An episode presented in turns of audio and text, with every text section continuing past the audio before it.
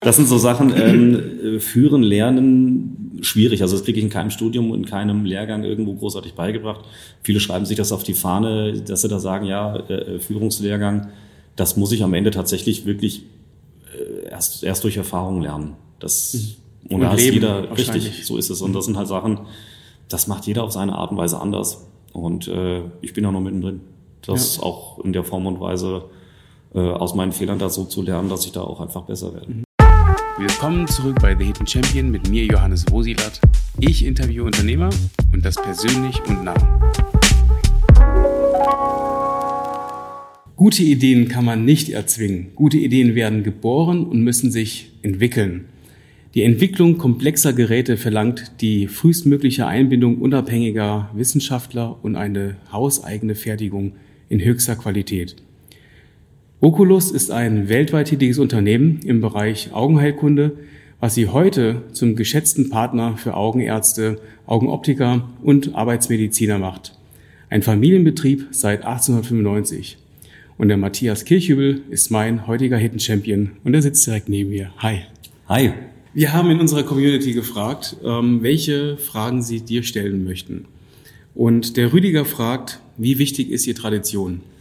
Ja, also dadurch, dass wir seit über 125 Jahren schon tätig sind, ist uns Tradition massiv wichtig. Wenn man bei uns durch die Fertigung geht, sieht man von Hightech bis zur Manufaktur alles. Also äh, gerade unsere Messbrille, die ist seit über 100 Jahren auf dem Markt.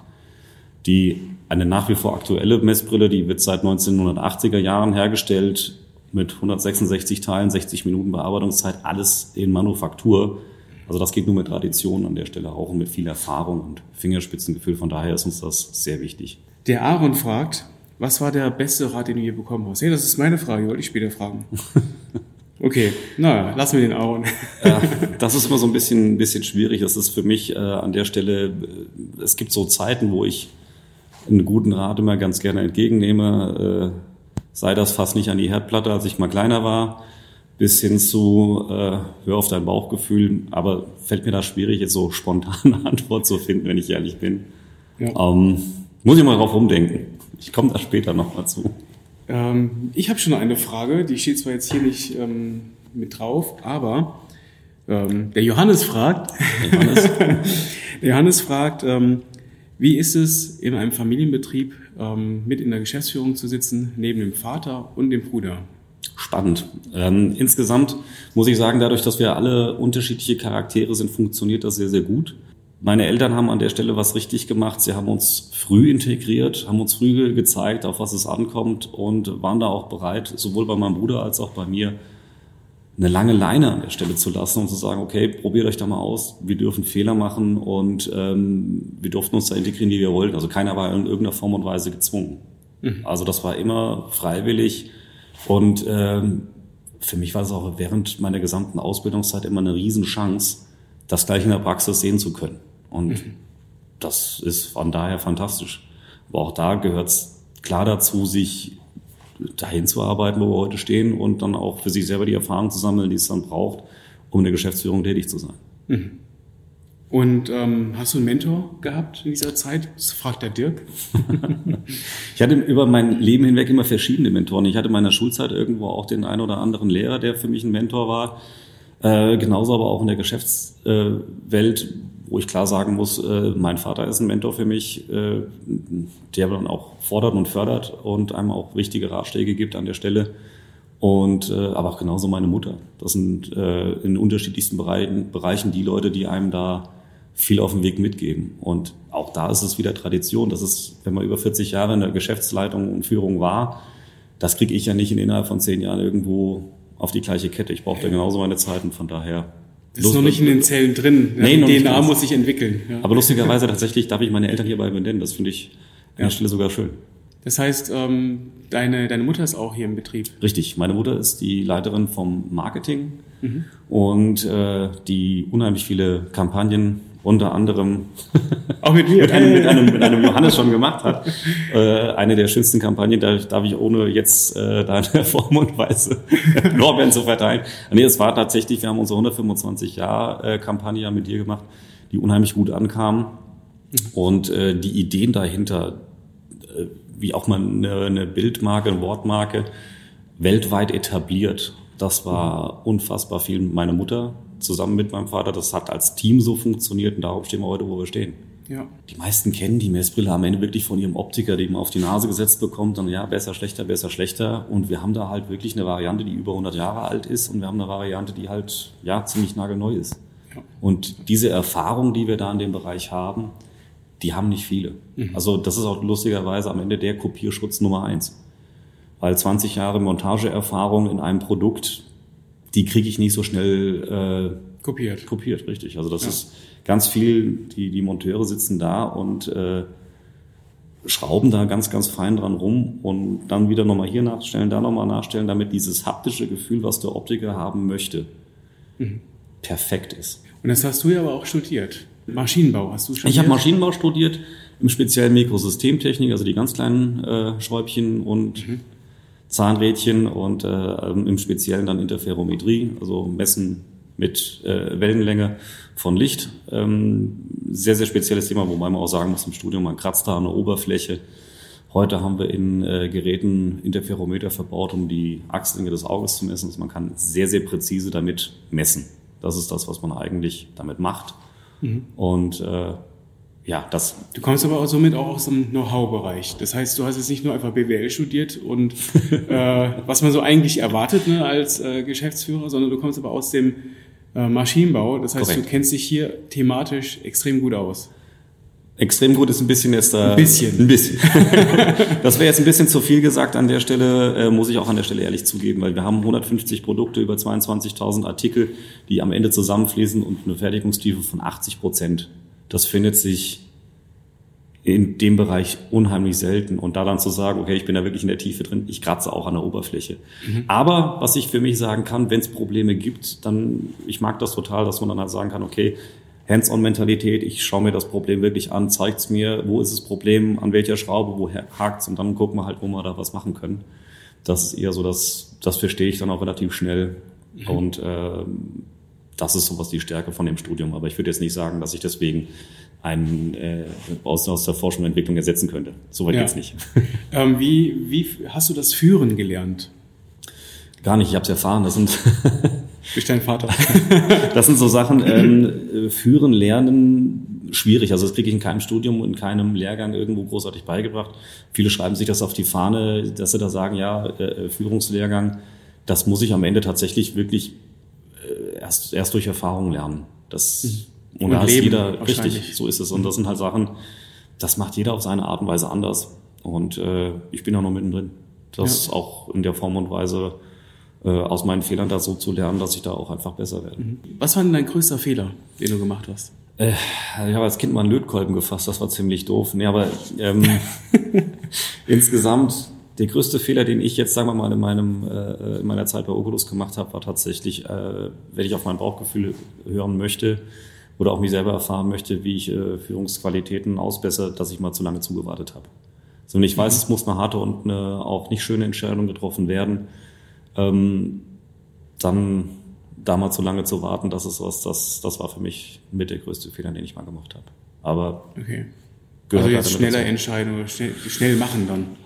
Ja, wir haben ja wirklich den Vorteil, dass wir eigentlich schnell reagieren können in allen Bereichen. Wir sind, äh, haben sehr, sehr kurze Entscheidungswege. Und wenn die Entscheidung tatsächlich bei mir liegt und ähm, da zu lange zuzuwarten, das muss man tatsächlich dann erstmal lernen, dass die Konsequenz, die daraus dann kommt, die trage ich. Mhm. Und von daher, das war für mich das. Aber ansonsten, ich mag jeden Fehler, den ich am Ende mache, weil ich dadurch auch besser werde. Ist immer so, ja. Hm. Oft. Ja. Mache nur nicht nochmal. In der Regel habe ich nicht, ich habe kein zweites Mal an Lötkolben gefasst. Ja, das glaube ich. Wusstest du von Anfang an, dass du hier weiterarbeiten wirst? Ich hatte als Jugendlicher schon auch mal eine Phase, wo ich da nicht ganz sicher war, aber insgesamt, witzigerweise, ich wollte immer Ingenieur werden, auch wenn ich damals vielleicht noch nicht ganz verstanden habe, was ein Ingenieur macht, aber ich wusste, mein Vater macht das und der war immer so jemand, der hat einfach auch viel verstanden. Das, der hat irgendwie immer eine Antwort gehabt. Und äh, deswegen war es für mich immer erstrebenswert, habe aber dann zwischendrin nicht damit gerechnet, dass ich es wirklich durchziehe. Mhm. Ähm, und äh, während meiner Ausbildung und Studienzeiten auch immer die Chance bekommen, hier in Montagen, Service, äh, Werkstatt mitarbeiten zu können und dadurch auch immer viel in der Praxis mit unterwegs. Und das war, da war es für mich dann irgendwann auch klar, dass ich da mithelfen möchte. Und von daher war schon relativ früh klar, dass ich das machen möchte, ja. Was war denn so der beste Rat, den du je bekommen hast?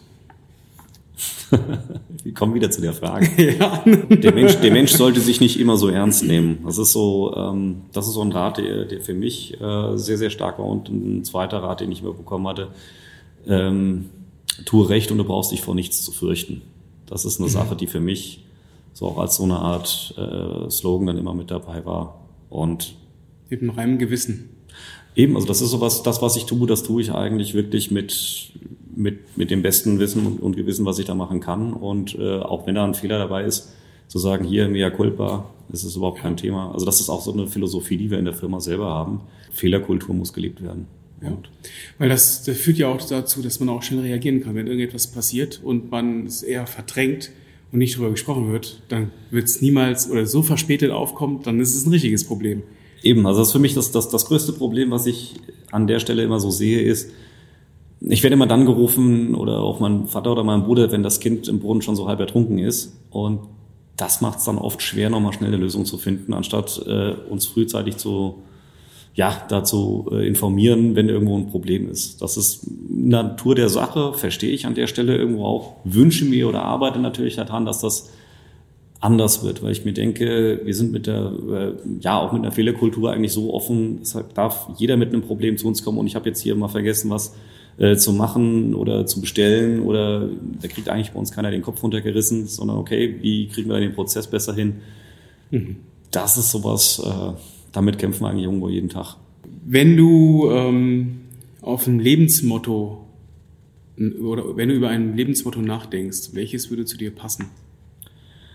Das Leben hat viel zu bieten, gibt dich nicht mit wenig zufrieden.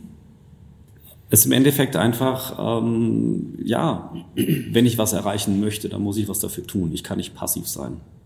Wenn ich irgendwas erreichen will, dann muss ich aktiv sein. Und das ist, wenn ich mich mit wenig zufrieden geben möchte, ist, es gibt Leute, die mögen das, ist okay. Ist mhm. aber einfach nicht mein Ding. Also ich bin dann jemand, wenn ich dann irgendwie längere Zeit vor einem Fernseher sitze, dann kriege ich einen Koller. Ja. Ich, ich, kann da einfach nicht lange sitzen und, und untätig sein. In irgendeiner Form und Weise muss ich, muss ich was tun. Mhm. Und äh, habe für mich selber auch gemerkt, wenn ich das mache, dann geht's auch relativ weit.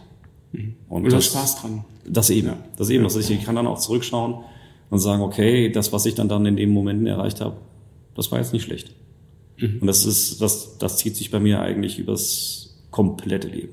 Mhm. Sei das im Geschäftlichen, sei das im Privaten. Das ist so ein, ein Credo, nach dem lebe ich sehr, sehr stark. Ja, dann geht es auch weiter. Eben.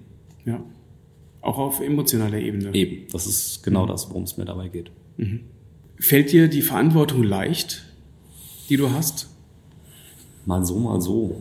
Auch das ist mal so die Frage, je nachdem, welche Entscheidung man treffen muss. Also wenn man da irgendwo eine Entscheidung Richtung Benefit äh, für Mitarbeiter trifft, dann fällt es mir leicht. Wenn man eine harte Entscheidung treffen muss, äh, und die danach entsprechend erklären muss, dann ist das auch oft einmal schwer, wo man dann eine nicht so lange Nacht hat. Aber insgesamt komme ich damit gut klar. Mhm.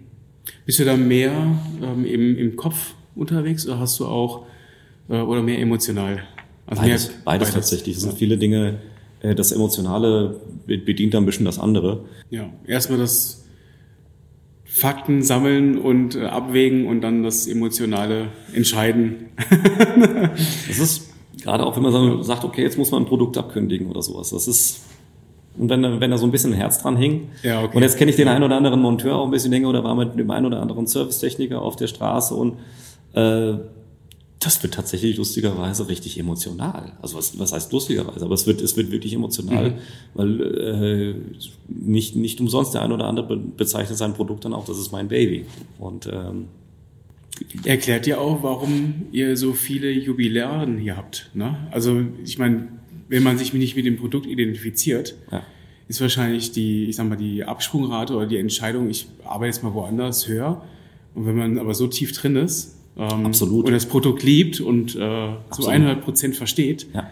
dann ist das schon äh, etwas, was man nicht ähm, ja, also es ist ja möchte. jetzt gerade, wenn man auch bei uns Produktmanagement schaut, diejenigen, die äh, ihre Produkte dann betreuen, die sind ja weltweit bekannt wie Hunde Hunde. Ja. ist, die sind ja überall unterwegs und und, und kämpfen dann auch für das, für das Verständnis von dem, was man dann am Ende da sieht und äh, in der Diagnostik selber. Also was wir halt natürlich haben, ist, unsere Geräte sind sehr, sehr beratungsintensiv. Das heißt, das, das, die eine Sache ist, die Messtechnik herzustellen, die andere Sache ist aber wirklich am Ende dem Kunden das zu erklären. Dass mhm. sie dann auch entsprechend richtig diagnostizieren können oder halt auch ja, die richtigen Entscheidungen für sich selber treffen, wenn es dann um eine OP-Planung geht und so weiter. Und äh, das ist ein unermüdlicher Kampf von allen Leuten, die dabei sind, sei es die Entwicklung, sei es die Produktmanager, sei es ein Servicetechniker oder ein Außendienstler. Das ist an der Stelle äh, äh, ein Riesenteam und ein, äh, auch das Marketing ganz klar. Diese, die Messages, die Kampagnen, die wir da starten, die zielen dann immer drauf ab. Und sei es mal provokativ oder wie auch immer, ja. aber es zielt immer so drauf ab, dass sie nachfragen. Und am Ende dann auch äh, mit einem Aha-Erlebnis aus, aus solchen Meetings rausgehen. Mhm.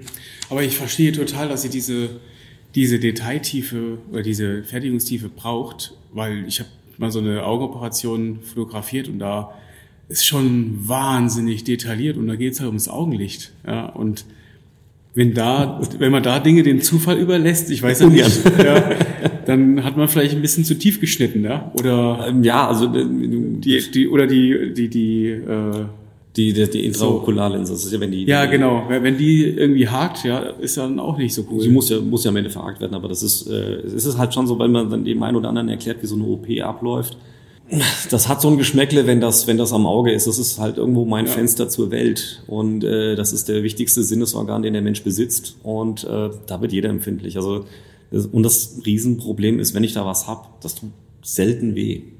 Eigentlich nie. Ja. ja. Und ähm, es sei denn, ich habe dann einen Stahlspan im Auge oder sowas, das habe das hab ich mal gehabt, das tut dann auch weh. Aber Mhm. Ähm, insgesamt, wenn das Augenlicht schlechter wird, ich gewöhne mich da irgendwo dran oder wenn ich einen Ausfall habe, äh, ich kriege das nicht mit, weil meine Augen liefern mir zwei Bilder, die werden übereinander gelegt, das ja, wird einfach aufgefüllt ja. und ich kriege überhaupt nicht mit, dass ich da was hab. Und wenn das dann letzten Endes zu spät diagnostiziert oder erkannt wird, dann habe ich gegebenenfalls auch ein Thema. Mhm. Und wir haben dann ein Riesenproblem damit, dass wir ähm, viel zu selten eigentlich dann die Leute, die es wirklich brauchen, vor so einem Gerät haben. Mhm. Ich habe mal zu lange beim Schweißen gefilmt und dachte, es hieß immer, guck nicht rein, aber ich habe ich hab nicht reingeguckt, aber ich habe in die Kamera geguckt. Das Problem war, dass die Augen trotzdem erwischt wurden, mhm. seitlich. Mhm. Also es kommt nicht drauf an, wo man hinguckt, sondern ob das Auge an sich dem ausgesetzt ist. Also das waren Schmerzen, muss ich sagen. Das, das stimmt. Also das ist äh, Schweißen ja. ist also prädestiniert. Bei mir ist das im Stahlspann war auch beim Schweißen trotz Schutzbrille lustigerweise. Ach krass, okay. Ah. Also da ist irgendwie noch so an einem kleinen Spalt irgendwie ein, Span reingekommen und äh, ja, wenn man mal so eine Kornea-Fräse erlebt, also Kornea ist die, die Hornhaut und das dann wirklich einfach wie so eine spitze Nadel, die dann reingeht. Ja, ja, ja das, das ist nicht so schön. nicht so cool. Nee, nee, nee. Das ja. ist schon so, aber ähm, ja, Schweiß ist prädestiniert, also da wirklich auf ja. die Augen acht geben, weil ja, ich habe nur ein paar davon. Das muss bis Lebensende halten. Ja, ich hätte das niemals gedacht, vor allen Dingen, es kam so verspätet. Ich habe auch immer nur gemerkt, ich habe so eine raue Haut. Und dann hatte ich eine, also eine Verbrannung, Verbrennung ja, wie, in der Haut. Wie Sonnenbrand im Endeffekt. Das war das erste, was ich gespürt ja. habe. Und dann abends auf einmal konnte ich meine Augen nicht mehr öffnen. Es hat wie Sand äh, war ja. was drin. habe ich meinen Augenarzt auch angerufen auf dem Handy, habe gesagt, sag mal, was, was ist denn das? Da wird man schnell panisch, ne? Ja, wahnsinnig panisch. ja, ich habe gesagt, ich, ich bin blind, ich konnte nicht meine Augen öffnen. Ja. Und dann hat er nur gesagt, Ibo, schlafen legen morgen ist vorbei. Mhm. so, so war es dann auch. Ja, ja, also ja, aber dieser Moment, wenn man auf einmal nicht mehr die Augen aufmachen kann, das war schon krass. Ja. Das ist aber genau dann der Punkt. Also ähm, wenn man dann irgendwann merkt, okay, dann ich habe jetzt wirklich was und das äh, ich registriere jetzt für mich selber, da ist was und es ist leider ja. oft vielleicht auch spät. Und äh, also bei dem einen oder anderen kann man aber auch noch was machen. Also ich meine jetzt gerade mhm. bei einer, bei einer Katarakt-OP ist die häufigste OP der Welt, wenn dann die, die Linse irgendwann trüb wird, die wird entfernt, dann wird eine Intraokularlinse eingesetzt und äh, das, man, man schaut ja wie durch Milchglas. Also man sieht gar nichts. Ja. Und äh, einen Tag später kann ich raus und sehe wieder. Das ist verrückt. Ja. Also das ist so, äh, das, was die Ärzte dann, dann berichten, das ist immer sehr, sehr emotional. Ja. Weil je nachdem, wie lange ich dann zugewartet habe, dann äh, und auf einmal sehe ich wieder was. Das ist schon spannend. Mhm. Und das treibt ja auch dann an, ne? Also auch vor allen Dingen euch. So ein das, ist, das, ne? ist, das ist eine der, der Sachen, die wir, die wir auch in der, generell in der Branche relativ häufig hören. Das heißt, der Optiker, der auch mit, mit einer Brille dafür sorgt, dass, dass, dass Menschen besser sehen können, gibt es einige Videos mit, mit Kleinkindern, ja. die ganz schlechte Augen haben und kriegen auf einmal eine Brille auf und sehen zum ersten Mal ihre Mama. Unfassbar emotional auf einmal, weil die Kinder so überrascht sind, weil die haben ja nie anders sehen können. Also mhm. Wahnsinn. Mhm. Und das, das ist äh, eine tolle Motivation, dass man sagt, wir haben hier wirklich einen Beitrag, den wir gesellschaftlich leisten können. Das ist ja genau das, was ich damit auch immer so ein bisschen forciere, wenn wir hier Mitarbeiter neu anstellen. Ihr sorgt alle im Endeffekt dafür, dass Leute besser sehen können. Das ist das, das ist die Aufgabe, die wir an der Stelle haben. Und das motiviert immens. Wenn du jemanden gerne kennenlernen möchtest, eine Persönlichkeit, wer wäre das? Weiß nicht, da fallen, fallen mir relativ viele an. So spontan hätte ich tatsächlich gesagt, ich hätte gerne mal äh, mich mit der Queen unterhalten. Es war irgendwie eine Person, die unheimlich viel erlebt, gesehen und, und trotzdem noch so einen, äh, einen Humor gehabt hat. Also das, das hat mich schon mal interessiert, so als Mensch, wie die, wie die war. Was ich immer so bemerkenswert äh, finde, wenn man wirklich so die 80, 70, 80, 90 oder 100 Jahre erreicht. Ich meine, ich kann jetzt nur auf ein paar Jahre zurückblicken äh, und habe da ist ja schon so viel passiert mhm. und äh, so viele Dinge, die, ich meine, du bist ja auch 85, 86er Bauer, 85er. 85. Ähm, ich meine, wir sind ja total behütet irgendwie auch aufgewachsen. Total. Ne? Also was war bei, bei uns? Mauerfall, ja, aber der, den haben wir nicht mitgekriegt, waren wir zu, zu klein. äh, aber danach, was, was war da groß? Ja, Corona ist jetzt, glaube ich, die erste krasse Konfrontation, die wir miterleben. Ja, die so auch Einschränkungen hat auf, Richtig. auf das eigene Richtig. Leben. Also ja. das, äh, ich habe ja. äh, auch mal gesagt, wir, wir sind im Luxus groß geworden. Und äh, jetzt äh, die, die Generation, die vor uns da war, ich sage das auch immer wieder zu Leuten, die bei uns durch die Firma laufen und äh, mich dann auf Automation und sowas ansprechen, denke ich immer wieder, naja, wenn die, die Generation, die, die vor uns die Geschicke gelenkt hat, ähm, die haben jegliche Arbeit gemacht. Die waren wertschöpfend unterwegs und äh, die waren pünktlich, die, also die, das war eine andere Moral, die dahinter stand, weil die einfach wissen, was es heißt, ein Land aufzubauen oder was es heißt, mal nichts zu haben. Ja, glaube ich auch. Hast du Hobbys? Ja. Welche? Äh, ich bin Triathlet. Also, Echt jetzt? Ja, ja. Ich bin. Äh, also Schwimmen, Laufen? Schwimmen, Radfahren, Laufen. Brutal. Lange Distanz. Also 3,8 Hast du die, Schwimmen. diesen, gibt's da diesen Ironman oder? Ich habe letztes Jahr zwei Ironmans gemacht, ja. In äh, Frankfurt und in Florida. Ja. Aber da brauchst du ja eine Wahnsinnsdisziplin, oder? Ja, das ist, dadurch habe ich Disziplin gelernt. Das ist der Witz bei der Geschichte. Also das ist, jeder, der, der äh, Marathon läuft oder der, der Langstrecke macht, der kommt irgendwann an einen Punkt, wo der Körper nicht mehr kann. Und da mhm. muss, da muss der Kopf arbeiten, da muss das Mindset da sein und zu sagen, und jetzt gehe ich hier drüber.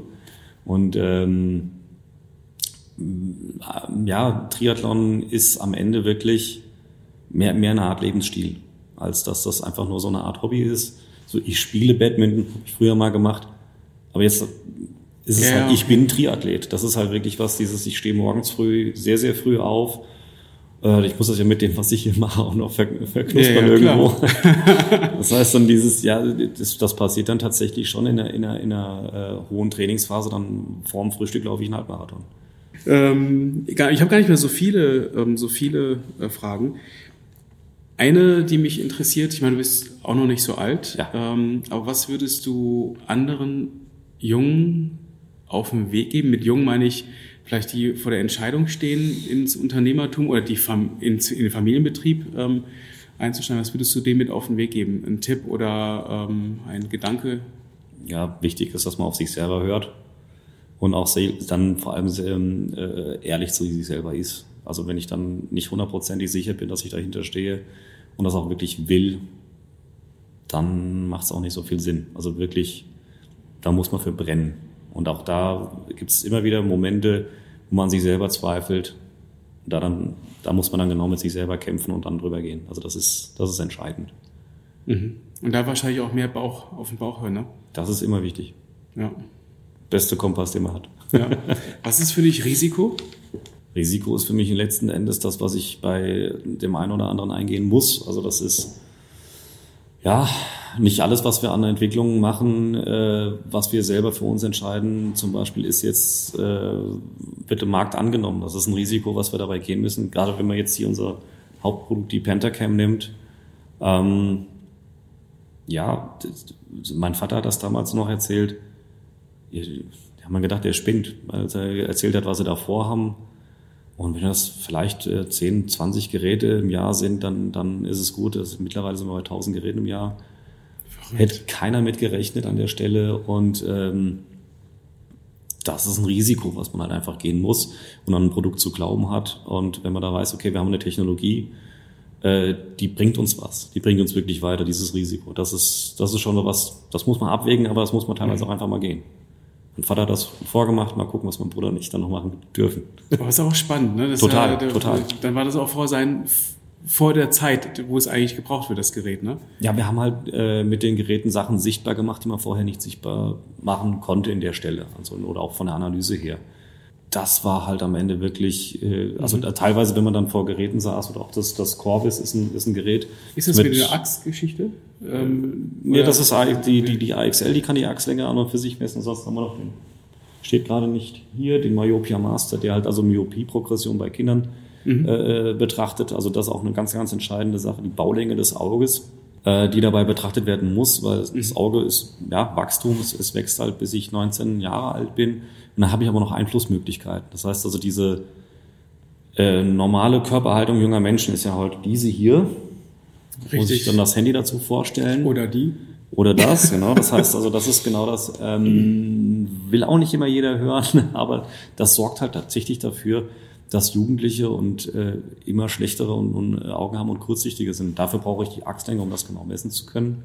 Und ja. da kann man aber auch Follow-up-mäßig dann schauen, äh, wenn ich sage, hier mehr im, mehr im Freien, ein bisschen mehr in die Ferne schauen, Sonnenlicht äh, oder auch spezielle Brillengläser oder Worst Case dann auch noch äh, Medikation, dass man das, was ich dann halt mache, dass man dann schaut, bringt das was oder nichts. Das sind so die, also wirklich auch Beratungstools, die da mit drin sind. Ja, okay. Und äh, aber teilweise hatten wir, also beim Corvus haben wir äh, eine High-Speed-Kamera drin gehabt, äh, haben die drin, die dafür sorgt, dass ich mit, also wir, wir gehen mit dem Luftimpuls aufs Auge mhm. und ähm, haben dann mit, der, mit einer Highspeed-Kamera diesen kompletten Prozess sichtbar gemacht. Das hat man vorher nicht gesehen. Es ging darum, das, äh, den Augeninnendruck zu messen. Dadurch, dass man aber jetzt sieht, wie sich so eine, so eine Hornhaut beim Auge verhält, während man mit so einem Luftimpuls da Spannend. drauf geht, okay. das, das saß man am Anfang auch erstmal da so, was machen wir damit? Ja. Und das dann, äh, äh, ich meine, jetzt mittlerweile können wir dazu biomechanische Eigenschaften erschließen, haben wir auch einen, der sehr für sein Produkt brennt. Ähm, ist total gigantisch dann auch zu sehen, äh, äh, was der da in den, in den letzten Jahren eigentlich weltweit mit, mit erreicht hat, mit den, mit den Erkenntnissen, die man aus diesen Geräten gezogen hat. Das entwickelt sich ja immer weiter. Die erste Pentacam ist 20 Jahre alt, heute noch im Einsatz. Mhm. Äh, und die neueste Generation, die ist in der Pipeline für Ende des Jahres irgendwo. Äh, schauen wir, dass wir da auch wieder weiterkommen. Wie mein Vater schon gesagt hat. Stillstand bedeutet Rückschritt. Geht weiter. Geil. Letzter Satz, letzte Frage. Ja. Was bedeutet für dich Sicherheit? Ja, wie, wie, wie kann ich sie herstellen? Das ist für mich an, an der Stelle entscheidend. Aber die Sicherheit, immer bis zu einem gewissen Grad habe ich die, aber bis zu einem gewissen Grad habe ich auch immer Unsicherheit. Das heißt, ich versuche eigentlich, dass der Grad für Sicherheit hoch ist, aber garantieren kann ich es halt nicht. Also wer hätte am Anfang von Corona sagen können, wie die nächsten Jahre werden? Relativ schwierig. Das heißt also, da äh, war dann entscheidend, die Sicherheit unseren Mitarbeitern zu geben, dass der Job bleibt. Und ja. äh, das ist ganz entscheidend. Matthias, vielen Dank. Danke, Johannes. War super spannend. Gell? Gell? Man merkt, dass wir hier so. in Hessen ist. Wir sind hier in Hessen. Wenn ihr außerdem erfahren wollt, wer unser nächster Hidden Champion ist, ihr gerne Teil des nächsten Podcasts und Video sein wollt, vielleicht habt ihr Fragen an unseren nächsten Hidden Champion, dann folgt unserem Instagram-Account at thehiddenchamp, denn da posten wir alle News rund um unseren Podcast und ihr habt die Chance, dass eure Fragen Teil unserer Show werden. Bis zum nächsten Mal, euer Johannes von Hidden Champion.